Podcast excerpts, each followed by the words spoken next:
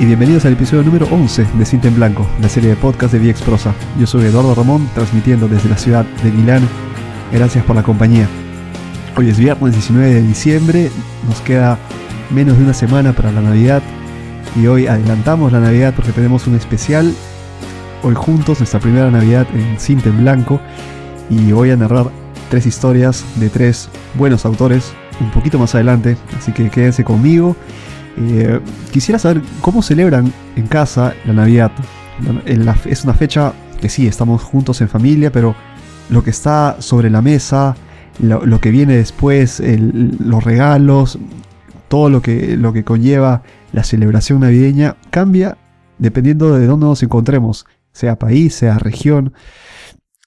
Les doy un ejemplo. Yo soy de Lima, Perú, y bueno, vivo casi cuatro años aquí en Milán, en Italia, y he tenido que hacer este cambio de chip, por así llamarlo, eh, porque aquí estamos en invierno, aquí en Italia estamos en invierno, eh, estamos acercándonos ya a los 0 grados, durante el día hacen 6, 6 grados, 6, 5 grados, y en la noche va, llega a los 0. Entonces, no solo en la manera como nos vestimos, y también la manera en que eh, salimos a las calles abrigadísimos y que hay que encender la calefacción. Y eso también cambia lo que vemos en la mesa. Son comidas más calientes, son eh, comidas invernales, ¿no? Lo mismo con, el trago que se sirve después, son tragos un poco más fuertes, quizás un coñac, algo más, más fuerte. Eh, en cambio, en mi, en mi país, en Lima, yo imagino la gente ya está yendo a las playas, estamos empezando el periodo veraniego, eh, la gente se viste de manera más ligera, también lo que ven en la mesa lo encuentran, encontramos ensaladas, encontramos cosas más frescas, eh, en, vez de, de, un, de, una, de un trago bastante fuerte, marcado, encontramos algo de repente un, un vino o ligerito, ¿no? Algo que nos refresque. Y quisiera saber cómo se celebran en, sus casas, cómo celebran mis amigos mexicanos, argentinos, mis amigos chilenos, colombianos, ecuatorianos, peruanos. ¿Qué cosa hay en la mesa? Yo hoy eh, hice mi tarea, quería averiguar algunos platos, pero bueno, hice mi tarea parcialmente porque me quedé solo en un plato, en las hallacas venezolanas, que me parecían una delicia. Se parecen, ¿saben, cosa? ¿saben qué? A, la, a los tamales mexicanos, a los tamales peruanos también que no sé si, si los han probado, son deliciosos. Son una, una, masa que tiene en su interior carne de pollo o carne de cerdo y que está envuelta por una por hojas de, plátano. Bueno, al menos el, tamal peruano es así. Y luego se hierve esta, esta, esta, este paquete y cuando se, se, extrae, uno al, para probarlo obviamente desempaqueta y al comerlo es una, una delicia porque va descubriendo los sabores que hay al, interior de este, de este plato. Y bueno, las ayacas es eh, ya de por sí es parte de mi lista de, cosas para comer. Yo soy un glotón. Las, las navidades para mí son las mejor, es la mejor época del año porque se come muchísimo, se come bien y, bueno, se, se, come de todo también, ¿no? quisiera que me, que me, comenten abajo en los comentarios de, esta, de esta publicación cómo se celebran en sus casas, si es que abren los regalos después o de repente lo abren en la, en la medianoche eh, al, celebrar al, después de la cena o, de repente el 25 o quizás el, eh, el 6 de enero en la bajada de Reyes. Vamos a, vamos a ver quiénes este, se animan a compartir sus comentarios. Si no, escríbanme también a podcast.viexprosa.com. Estaré encantado de, saber de ustedes. Y eh, esto, bueno, es una excusa, obviamente, la, la, cena y la, esta, esta cosa de, de, de, comer, intercambiar regalos, son simplemente, simplemente cosas que añaden el concepto principal que es la unión de la, de la familia, que es el volver a vernos, de repente el hijo que llega de viaje, la, hermana que se junta con la otra hermana para hacer una Navidad juntos en familia, con los sobrinos que están creciendo, que bueno, sabemos que los niños son los que, son los que traen este espíritu de alegría, de inocencia en la, en la Navidad, porque se ven en sus ojos la, emoción de, de, pedir sus regalos y desempaquetarlos. Bueno, hay que volver a ser niños en los ojos de ellos, eh, reflejarnos y vivir la Navidad de esta manera. ¿Sí? Les mando yo un fuerte abrazo a la distancia. Espero que pasen una feliz Navidad. Voy a narrarles los tres cuentos, voy a decirles el autor, el nombre y el autor, como siempre, y, al final, en la, en la descripción de cada, de cada publicación, en este caso podcast.viexprosa.com, vamos a ver en la parte inferior, en la descripción del, audio, la, página del autor, el blog.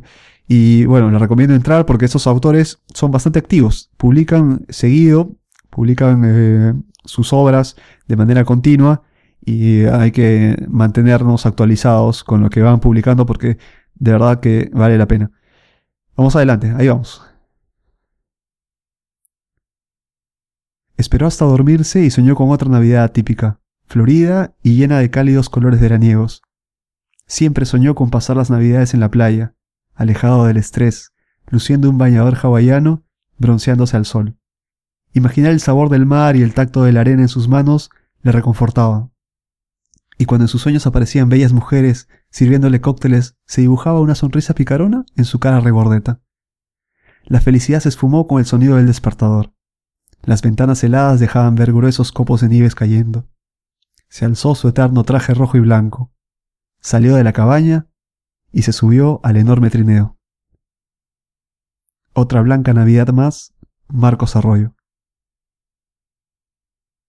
Odiaba las Navidades a muerte, pero nadie, ni su esposa, ni sus hijos, ni sus nietos, lo tomaba en serio.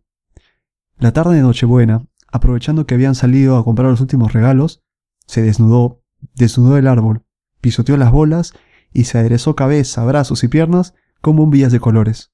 Después, metió los pies en una palangana en el preciso instante en que un cortocircuito dejaba sin luz a todo el barrio. Pero él aguardó, impertérrito, canoso, mojado y gordo, arrugándose a oscuras.